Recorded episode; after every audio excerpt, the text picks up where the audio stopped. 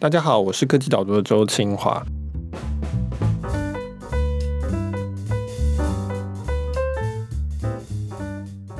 你喜欢吃鸡吗？我今年吃素。没有，我说的是那个吃鸡手游《要塞之夜》（Fortnite）。对，去年的时候还有在玩，但我今年就不吃鸡了。就是随着你吃饭吃素，然后同时也不吃这个鸡的游戏。没错。那我们欢迎今天的特别来宾，因为我们今天要讨论游戏的题目。那游戏我通常都，因为我自己不是游戏玩家，而且我知道游戏玩家通常都相当的仔细的在听对于游戏的讨论，所以我找了一个专家来协助我，那就是呃李易宏 Manny，这也不是他第一次来科技岛读。那李易宏他算资深游戏玩家，但是他现在最主要是他同时也有一个自己的电子报，在讨论科技的评论。呃，我会在下方的延伸阅读的里面提供 Many 的这个游戏评论的这个连接。那不过它跟我稍微比较不一样的地方是，它主要的面向应该是娱乐或是生活类的，是不是？对，比较偏向娱乐跟生活类，然后会比较 focus 在新创的公司，因为我比较好奇，就是说自己每天的生活未来会被怎样子的新的公司给改变。对啊，所以今天就感谢 Manny 来上节目，我们来讨论这个问题。当然，就是过去一个礼拜非常大的新闻，就是 Epic Games 要塞之夜 Fortnite 这个游戏的制作公司跟苹果翻脸。你先解释一下，到底这个要塞之夜到底在玩什么？对我这种老 Coco 没有在玩游戏的人解释一下。OK，Fortnite 其实就是大家俗称叫吃鸡游戏，更精确的说法，它的游戏模式叫大逃杀。大逃杀意思就是说，它有一张地图。会有一百个人在里面，最后决胜负就是看最后谁是活到最后的。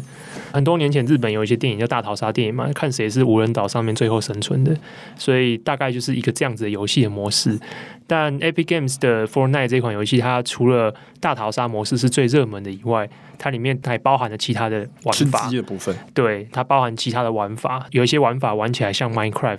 但是它最主流的玩法还是所谓的大逃杀模式，也就是大家俗称的吃鸡模式。但这个是事实上主要不是在 iPhone 上玩，它是跨平台的。对，它其实主要的营收还是落在 PC 还有电玩主机上面。对，所以这是一个非常受欢迎的游戏。那连带的也使得 Epic Games 现在的估值，我记得我刚看是一百八十亿美金左右。他说玩家用户大概是二点五亿人，所以是一个非常大的游戏。玩这个游戏我记得是免费的。对，那但是它的至少这个游戏的主要营收是来自于。在游戏内的一些购买，通常都是买一些服装啊、装饰品啊这些东西。是，那可是问题就是说，在苹果的部分，根据苹果的规则，你如果是在 App Store 上面有交易，而且这个交易的这个内容是在手机内使用的话，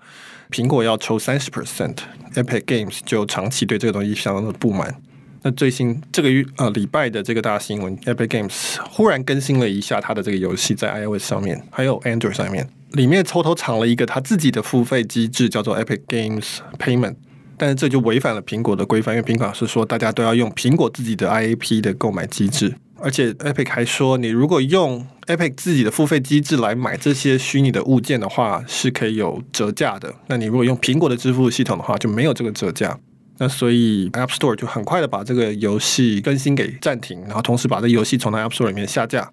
Google Play 也是同样做这件事情，然后呢，马上 Epic Game 就在北加州地方法院发动了一个诉讼，说啊，这个是反垄断的行为、反竞争行为，控告他们说苹果他们不应该这样做。那最新的消息是说，苹果还通知 Epic Game 说，不只是说它那个游戏现在不能够上架，同时他还准备在好像是八月十几号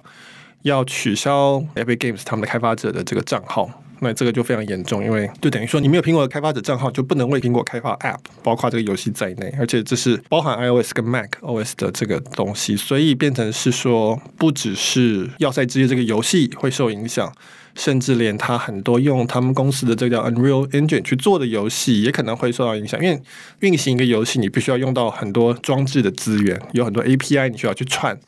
那现在苹果不让你用这些 API 的时候，你的游戏基本上没办法跑。于是，Epic Games 他应该有预料到这个状况，所以他又马上又跟法院申请叫做紧急的禁制令，说要制止苹果取消开发使用者账号这件事情，因为他说这是一个很过度的一个行为，然后会造成他更大的伤害。现在大概是停留在这个状态了。苹果的部分，我觉得听众可能都比较熟悉。我们但是 Epic Games 的部分不一定每个人都很熟悉。你可不可以帮我们解释一下，说 Epic Games 它到底主要赚钱是靠什么？那以及它跟苹果这个关系是什么？嗯，Epic Games 这间公司可能大部分人是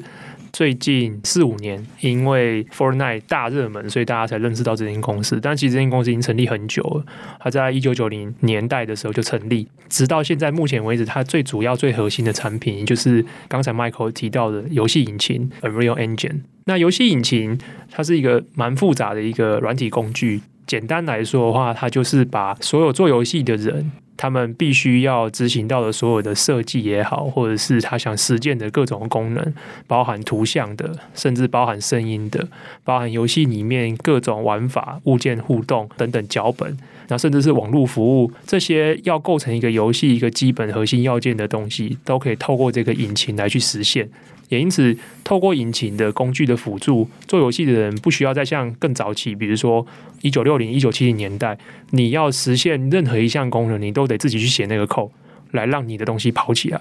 现在很多人可以透过 Unreal Engine，甚至做到 No Code 的游戏。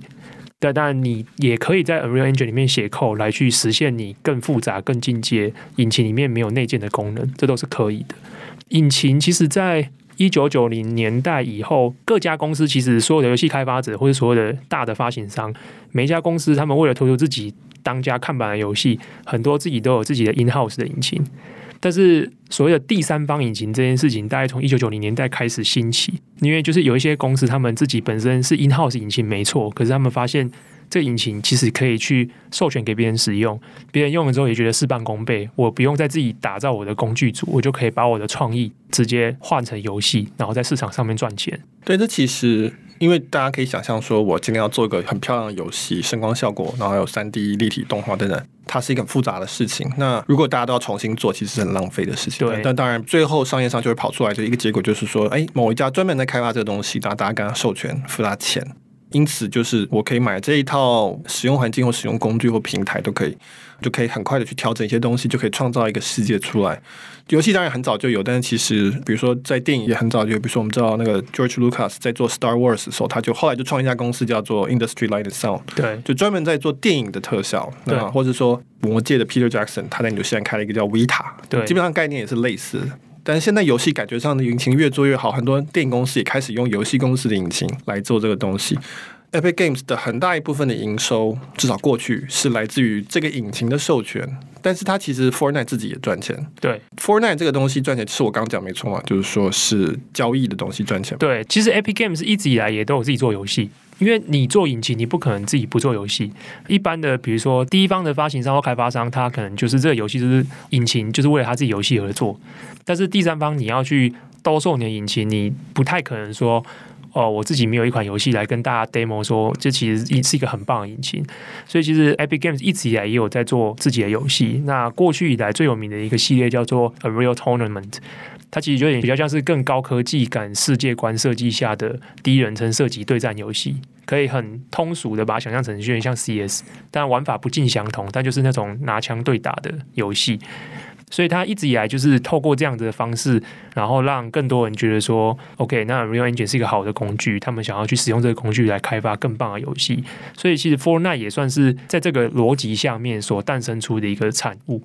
Fortnite 不是凭空跑出来，不是说今天一个工具商突然有一天灵光一闪，就觉得说我来做一款游戏吧。而这件事情本来就是在 Epic Games 这间公司运转里面存在的环节，只是 Epic Games 的 Fortnite 这一款游戏确实创造了前所未有的巨大成功。就理解说，Epic 还有自己的 Epic Store，对，然后这个是卖别家的游戏是的一个商，这是另外一笔营收。对，这个发展的历程也很有趣。其实游戏商在做的事情都很像，比如说 Epic Games 在 Epic Game Store 这件事情上面的发展，就跟另外一间大家比较熟悉的公司，就是做 Steam 游戏平台的 Valve，他们的路径其实是很像的。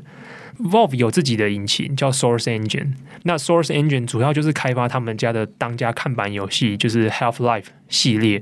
但他也有试着把 Source Engine 授权出去给一些公司使用，但是授权的数量没有这么多，所以最后其实目前来说，Source Engine 还算是比较是停留在 Valve 自己本家在使用的引擎。那 Valve 当年会跨入做游戏商店平台 Steam 这件事情，最一开始的目的是。因为当年游戏都是我必须单机档案这样安装，可是当你做连线型游戏的时候，你每个游戏之间的版本要相同，我不可能说我现在跑的是最新版本，我跟上个月版本的人在同一个环境里面做连线的对抗，这样可能会有一些平衡或者是一些问题发生，所以我必须确保所有要能够上线玩的人，他们的版本都是一致的。而版本更新这件事情，在过去是一个非常原始的方式，你可能自己要去上官方网站下载更新档，然后覆盖安装，所以 Valve 他们就觉得说，那我就替我自家的游戏也做一个更新的入口。所以 Steam 一开始其实是一个辅助他们自家游戏来去登录线上，然后做及时更新的一套工具软体。之后他发现，因为他自己有很大 user base，Half-Life Two 的用户玩家数就是几百万，在当年那个规模算是非常大的。所以当然你有这样 user base 的时候，他就会觉得，那我为什么不可以也把别人的东西拿来卖？因为这些人他们也想要去接触到这么巨大的用户群，所以同样的逻辑其实也是发生在 Epic Games 去创建它的 Epic Games Store，基本上是几乎是一样的逻辑。Epic Games Store 一开始最原始的雏形也是把它当做是 Fortnite 的游戏启动的一个工具，因为这件事情就可以确保这件事情一开始就有几千万甚至上亿的玩家使用，所以当你确保有这样子的用户的盘子的数量的时候。我当然就更有能力去跟别的发行商叫价，说我已经有一亿用户、两亿用户了，你要不要来对他们贩送你的游戏？然后他还可以再进一步说，而且我抽的比 Steam 还要少。所以这整个发展的脉络逻辑，呃，Epic Games 其实在各个事业的版图的发展逻辑上面都不尽然原创。比如说商店平台的发展策略，它就跟 Valve 有很多的致敬。那在引擎的发展策略上，它跟当年同年代的其他的竞争对手也有非常多的致敬。但最后，它比较厉害的是，它能够把不同商业模式跟不同商品领域的事情，能够融合成自己完整的一套的模式在运作。这个是它最后现在的时间点能够脱颖而出的一个非常重要的关键。对，我觉得这个就也说明到了为什么会有 App Store 这个东西。其实你可以看到，就是说。Apex 他抱怨说啊，Apple 你抽三十 percent 很贵。Apple 的规定现在是这样，就是说，App 里面消费，比如说我在 App 里面买了一首歌，或者说我买了一个电影，它要赚三十 percent。那如果你是订阅制的，比如说假设你是订阅《华尔街十八号》在苹果上面，第一年是三十 percent，第二年它抽十五 percent。那如果你买的东西是不能在手机里使用的，比如说我叫 Uber，那 Uber 本身这个使用行为是发生在手机之外的，那它就不收这三十 percent，它会收那个支付的那种什么信用卡那种手续费，那就几 percent 而已。那这是它的逻辑啊。但你也可以理解说，为什么会有 App Store 这样的东西，其实跟刚才前面讲说，不管是 Steam 或是说 Epic 自己会做一个 Store 很类似的概念，就是说以前我们要下载游戏的时候，Windows 就下载一个 EXE 档嘛。Mac 就下载一个 DMG 档，然后要解压缩，干嘛跑跑跑？可是就会有你留这问题，就是我今天变成是一个连线游戏，我不是单机游戏，而且我还要跨平台。那我们大家的环境要类似才行。那这时候我不能等每一个使用者一直在慢慢的去更新这个事情，所以就变成它需要一个更由游戏商控制的环境来管理。就你下载那个游戏商的一个，你可以说它是一个环境就好了。那里面的一些更新，它游戏会处理。那其实这跟 iPhone 的 App Store 基本上是一模一样的概念。你在 App Store 上面下载 App。不会有什么档案要下来，他就自己就开始跑了，因为他已经把那部分都控制完毕了。我觉得最有趣的就是这一点，就是说，其实他们已经建完他们自己的 App Store 了，只是说苹果 iPhone 的 App Store 是 Apple 控制的。那这时候他们就生气了，就说：“哎，可是你抽三十 percent，那 Epic Store 是对他的上架游戏是抽十二 percent，这个怎么办？就是游戏商没有一个游戏商能够承受四十二 percent 的毛利被人家拿走，那所以他这次就翻桌。”很多人就觉得说，这个 Epic 自己没有看清楚合约，你当初同意了，那你现在又反悔，是不是因为你背后有腾讯，所以你就开始这样做？腾讯当然是大家觉得一个很重要的因素，应该更精确来说，Epic Games 一直会用攻击既有的方式来去凸显自己。要去解放所有人，就是他的所有的商业论述上面都会试图替自己站到一个道德制高点。而且这件事情其实不是今年才发生的。如果去看 Tim Sweeney 过去几年 Twitter 的发言，其实一直以来都是这样。他在公开的演讲上面，他在 Twitter 上面，他从一开始要踏入 PC Store 的环境的时候，他对 Steam 的发言，其实那个发言逻辑跟现在是一致的。所以我不一定认为腾讯成为他们最大股东。这件事情有很根本性的影响。我觉得最根本性的原因还是出在 Tim Sweeney 觉得 Unreal Engine 这个工具已经是市场上在不同领域里面是第一名，有些领域是第二名。但总而言之，它现在就跟 Unity 一样，是并列这世界上唯二的游戏引擎。Fortnite 是一个全世界去年全球赚第四多钱的游戏，然后玩家数数亿，所以他会觉得 Epic Game 已经到一个时间点，我可以来建立我自己的秩序了。那建立我的秩序这件事情，可是最有趣，就像刚才我分析的，就是说，其实他建立秩序的手法跟路径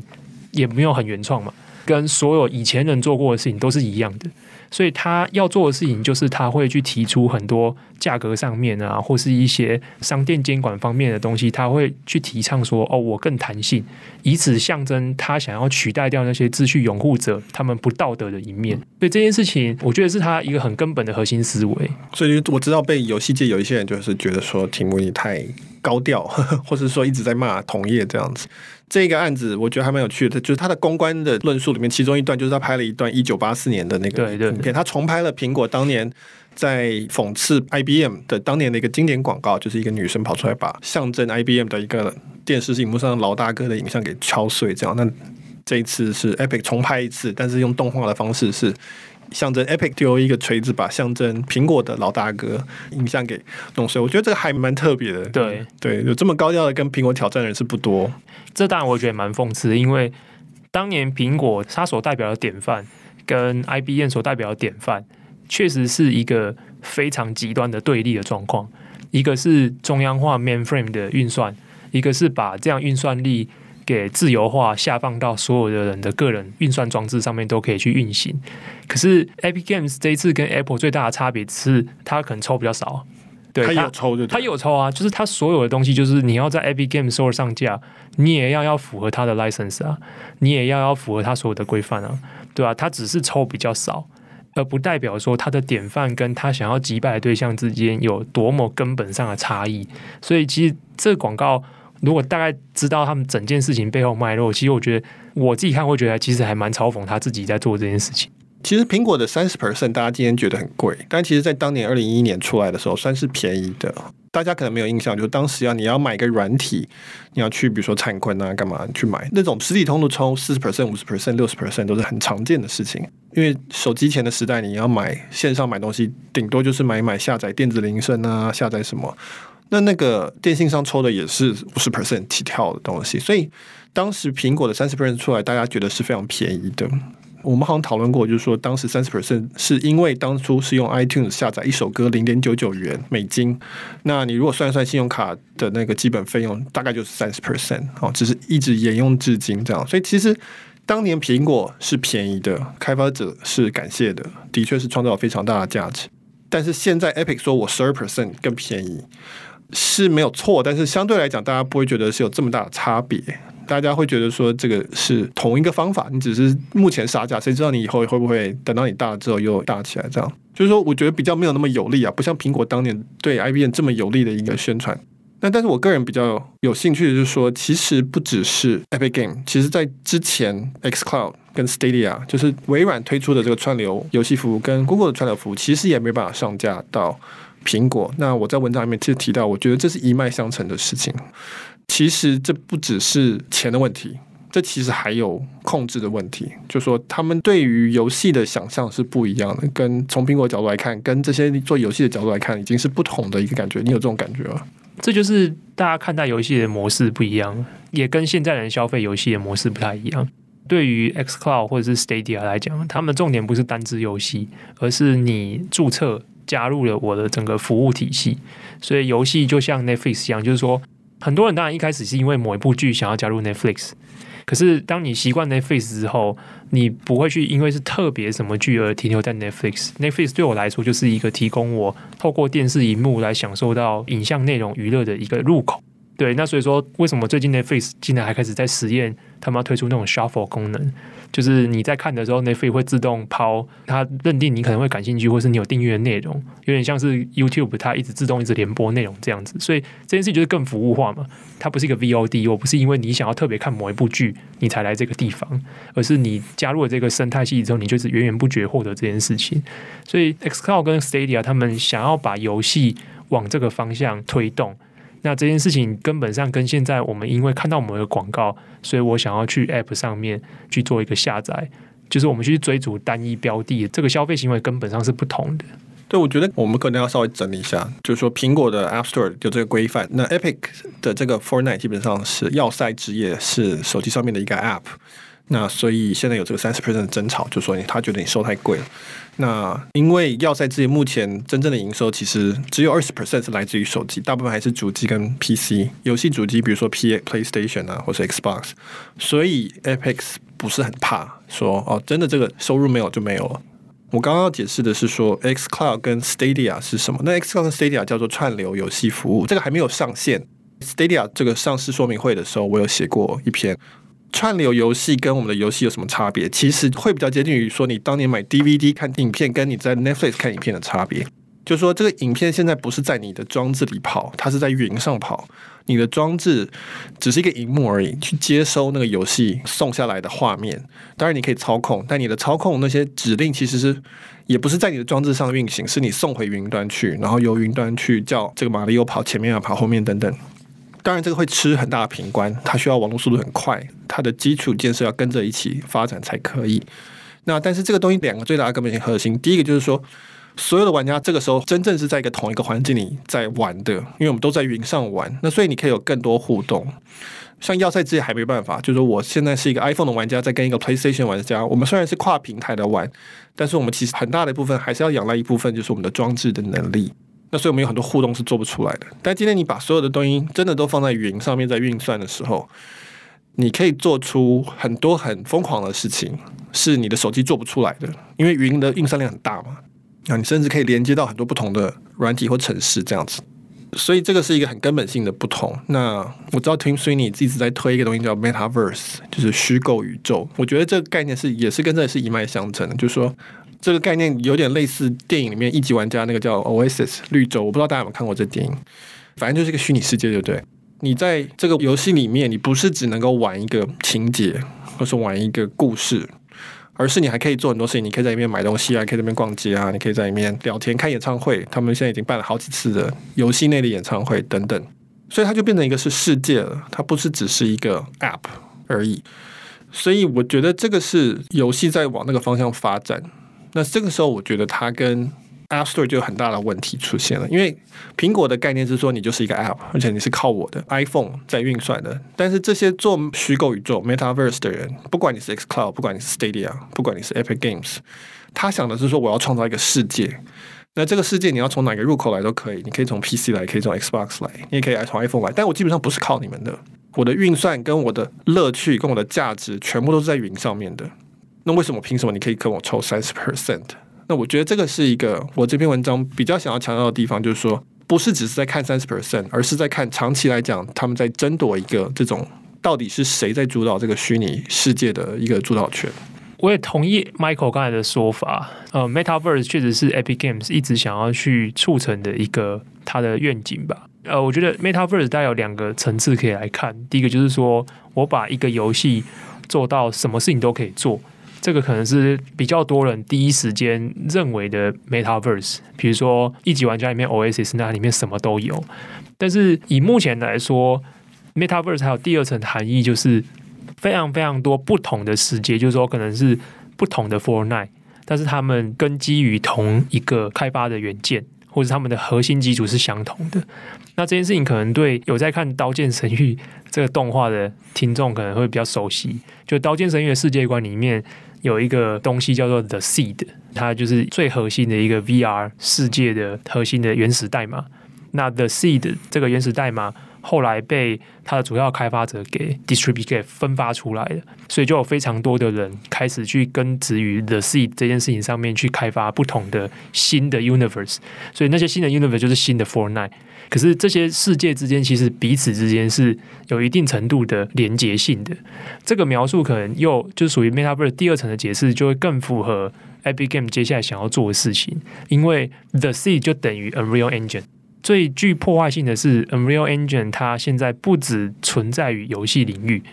包含像是 Disney Plus 上面大家觉得很棒的那个 The Mandalorian 那部星战影集，那它整个所有的拍摄的过程里面大量使用的 Unreal Engine 的引擎的协助，所以其实 Unreal Engine 现在它的触角延伸到。包含房屋、包含影像的拍摄、包含所有用得到非常拟真三 D 影像的环节里面，包含游戏。所以这件事情对 Epic Games 来说，就是它的 Metaverse 是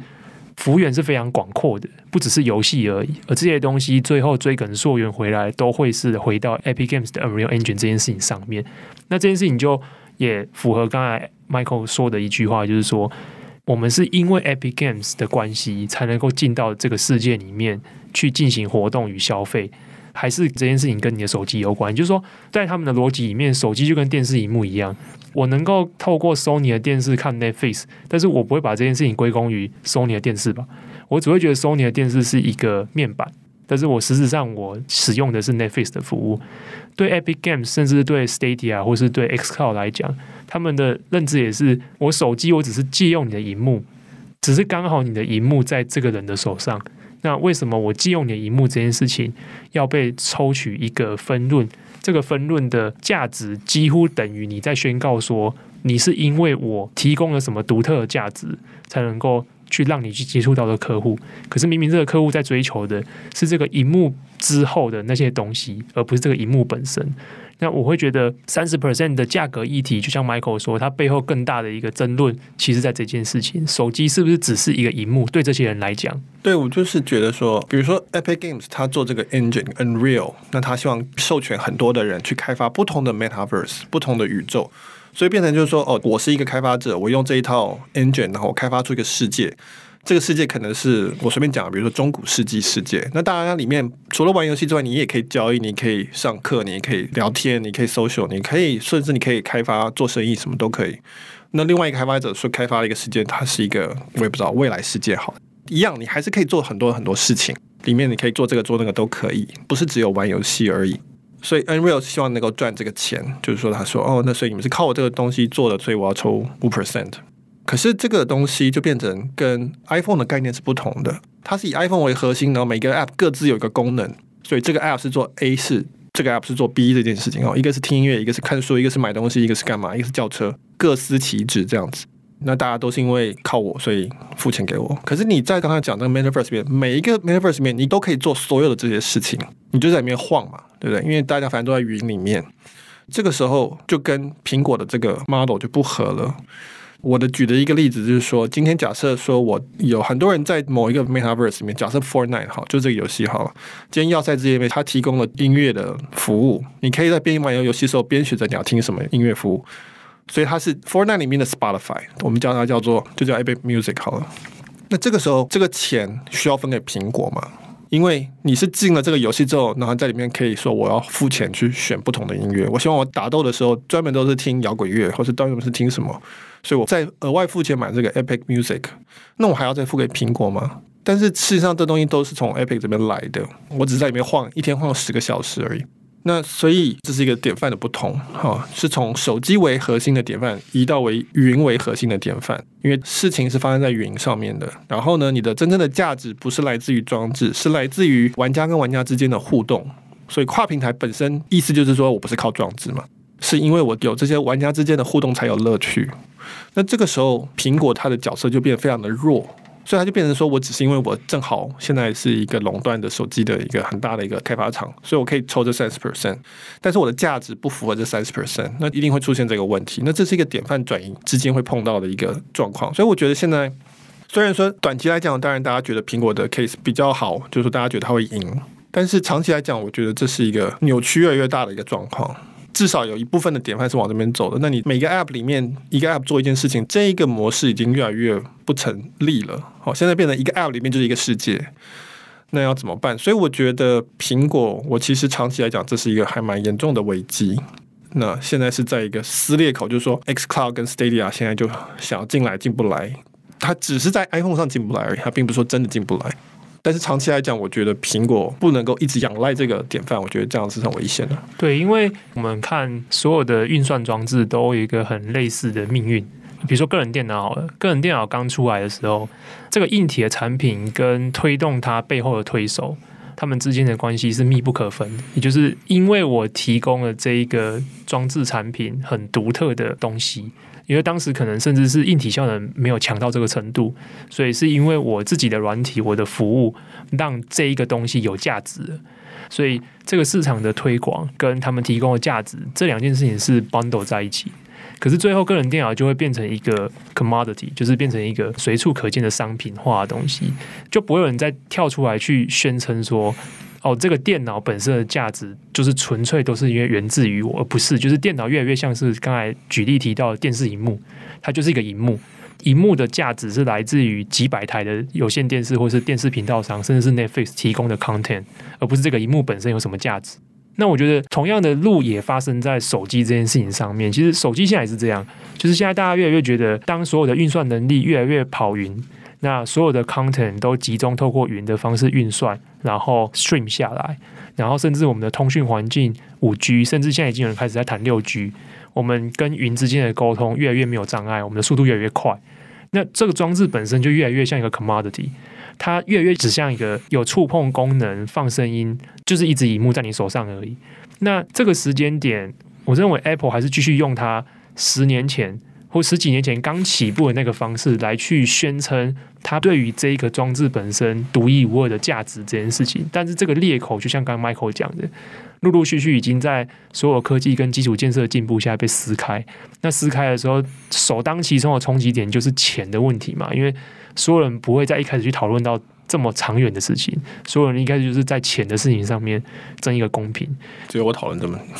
对，所以说我觉得钱这件事情就会。变成是现在的引爆点，但是它象征的就像 Michael 提的，我觉得它其实是一个这个个人装置运算产品在整个消费环境里面代表的价值的意义逐渐在下降。那主推手不论是 Apple 也好，是 Google 也好，他们一定势必得再想出一个新的方式来去重新宣张说。我其实是还是有不可取代价值的。我不只是因为我制造出一个荧幕给你，这个路应该就是我觉得是 Apple 接下来一个很大的挑战。对，所以我们也可以延伸的去说，因为苹果一直说它是开发者的好朋友，它帮助开发者赚很多钱，开发者也赚很多钱。他就说我只抽三十 percent，七十 percent 都是开发者，而且这个话在过去十年是成立的，因为你可以看到 App。不断的进步，而且都是跟着硬体效能的进步。好，所以今天手机里面多了 GPS，那你就可以有导航，你可以什么？手机多了一个 Face ID，那你就可以有更多照相功能，你可以有更多什么？就是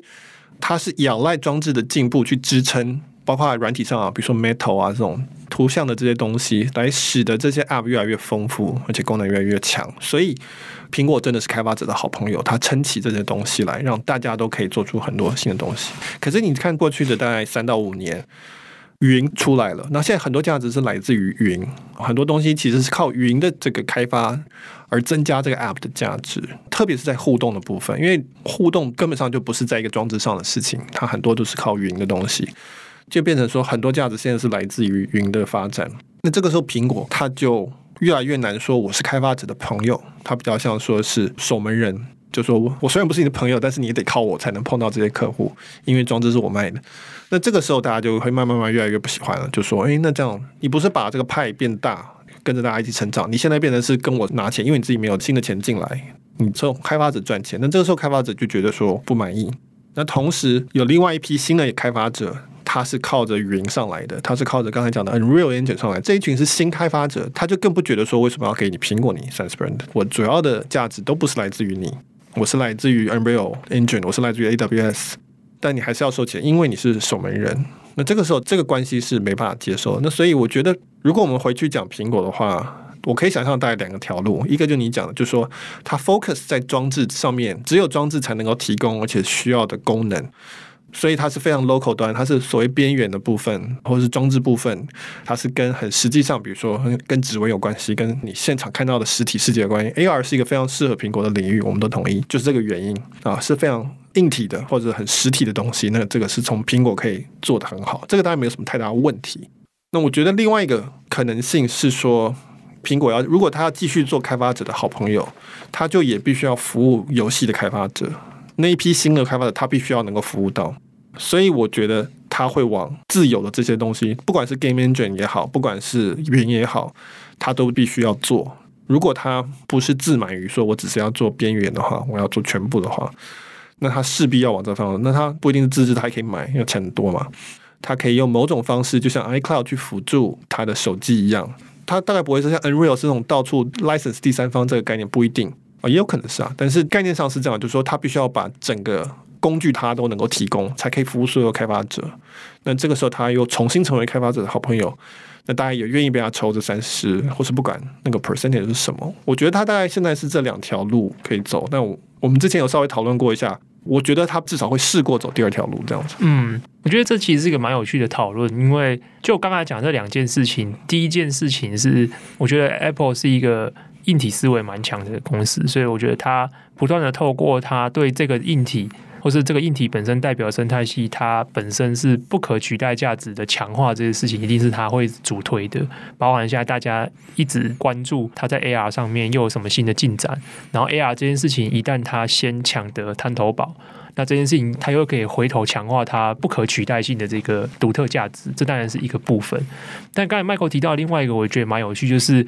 他要怎么样去跟新一个时代的开发者。去重新建立这个价值关系，因为越来越多开发者可能用新形态的方式，他们越来越不觉得 Apple 有提供他什么独一无二的价值，甚至会觉得 Apple 只是在剥削他们。那 Apple 要怎么样反过头来说，我其实有给你们新的不一样的价值？那这件事情其实很有趣，可以从他在去年推出的游戏订阅服务 Apple Arcade 上面看到。不能说 Apple 没有想要做这件事情，可是我觉得它的执行方式相对蛮差的。然后很 Apple，对，而且成效也不好。对，所以他们现在也在想办法怎么让这个成效变好一点。因为 Apple Arcade 的方式其实就有点像是刚才 Michael 提的第二条路，只是它相对保守很多。也就是它给这些开发者的 value 是什么？就是第一个，它还是有提供你比较好的技术资源。所以说我既要求你的游戏必须能够同时 support。我 Apple 所有生态系的装置，even 包含那个电视盒，可是这很多开发者本身不做这件事情嘛，所以 Apple 就说，那我可以有一些更多的资源来帮助你做到这件事情。所以这些开发者可能对 Apple 来讲，就是我因为这个方式，所以让你接触到更大市场了。所以你看，我是你好朋友。然后第二是，如果你加入 Apple Arcade，我一定有跟你谈有别于 App Store 的分成，所以在经济上面，我也是你的好朋友。所以，Apple 用这种方式重新去对这些开发者说：“我其实有 App Store 以外的一条路，我也可以成为你们所有人的好朋友。”这就是 Apple R K 这个思维，我认为是存在的。但是他选这个执行手段本身，我认为成功率是极低的。因为第一是，你不是像 Stadia 或者是 xCloud 或是 Unreal Engine，你是因为一套工具、一个规则系统，你放下去之后，所有人在这边直接野蛮生长。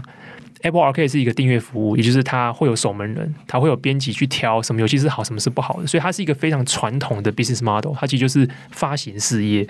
那发行事业这件事情根本上有几个限制，第一个是你在量体上面就有限制，你不可能发行一千款、一万款游戏啊。所以 Apple Arcade 到现在发行也就是一两百款游戏而已。所以你在量体上有限制，你就不可能对广大的游戏开发者来讲说你是好朋友，因为你的触及面太少了。Apple Arcade 可能只触及到整个开发者的池子里面的零点零一 percent 的开发者而已，所以你也没办法达到这件事情。第二件事，当你有筛选的过程的时候，就很容易受到你公司文化或者是你主观气质的影响。那你筛出来的东西，就像 Michael 刚才说，是非常 Apple 的。可是这件事情依然无法在整个生态里面会认定说，OK，你有做一个非常典范型的转移。你只是在把你原本的价值观，透过另外一个方式来试着去游说一群非常非常非常少数的人，然后来试着去履行你可能想要做到的这件事情。那我认为这个执行手段本身落差是蛮大的。最后一个想补充刚才点就是，刚才提到说 Apple 必须重新对开发者们重新去主张自己新的价值，它可能有非常多新的做法。但其实我刚才想到一个一样很有趣的点是，Apple 这几年或者是 Apple 历来，它除了会去宣扬它对开发者的价值以外，它也最喜欢去讲它对消费者的价值，而且它最喜欢讲的就是。我们提供你的就是一个非常安心、安全的环境，所以他其实是用这个理由来去挡掉 Stadia 跟 xCloud 这类的串流服务。但确实，因为这件事情就跟当年 Steve Jobs 挡掉 Flash 一样，因为他会觉得，我如果我的系统支援 Flash，这概念很像，就是因为 Flash 可以拿来开发一堆有的没的，所以你的 Flash 如果出错了，那到时候我的消费者就遭殃了。而事实确实证明，Flash 真的蛮常出问题的，Flash 的漏洞很多，Flash 的问题很多，基于 Flash 产生的系统安全性的问题也相当多。所以，我们确实可以说后见之明来看，Steve Jobs 当年直接把 Flash 从 iOS 生态系里面赶走，对消费者来讲，确实是得到一个很大的保障。而这件事情，当然整个业界都跟进了嘛。所以说，Chrome 后来也逐渐的就是停止 Flash 的资源等等的。我觉得这样子的思维跟这样的 DNA 其实是存在于 Apple 里面的。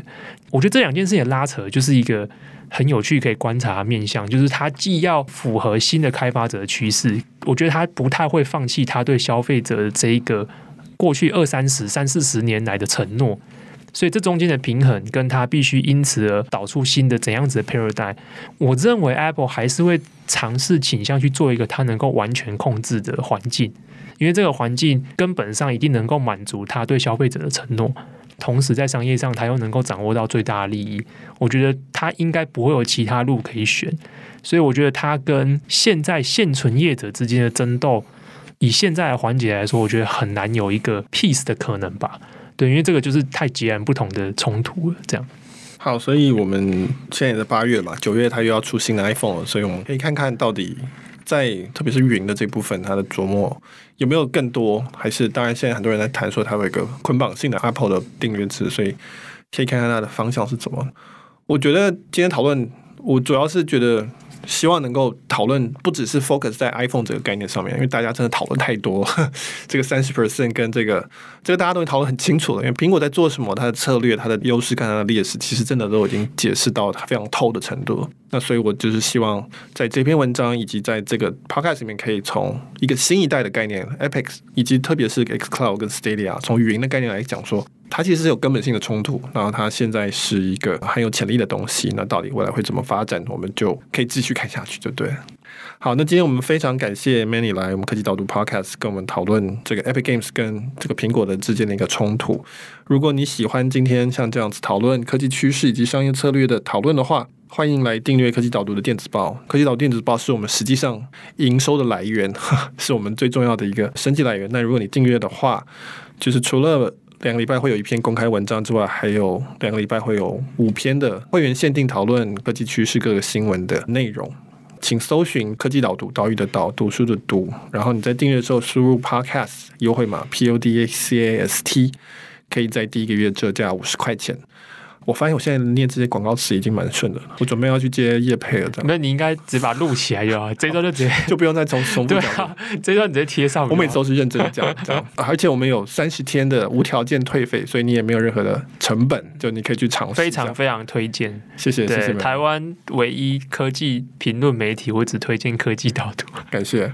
对啊，所以欢迎大家来试试看，然后当然也可以去看 Many 他的这个科技评论的电子报的产品，那我会提供连接在我们的这个节目说明里面。那我们今天节目就到这边，谢谢大家，拜拜，拜拜。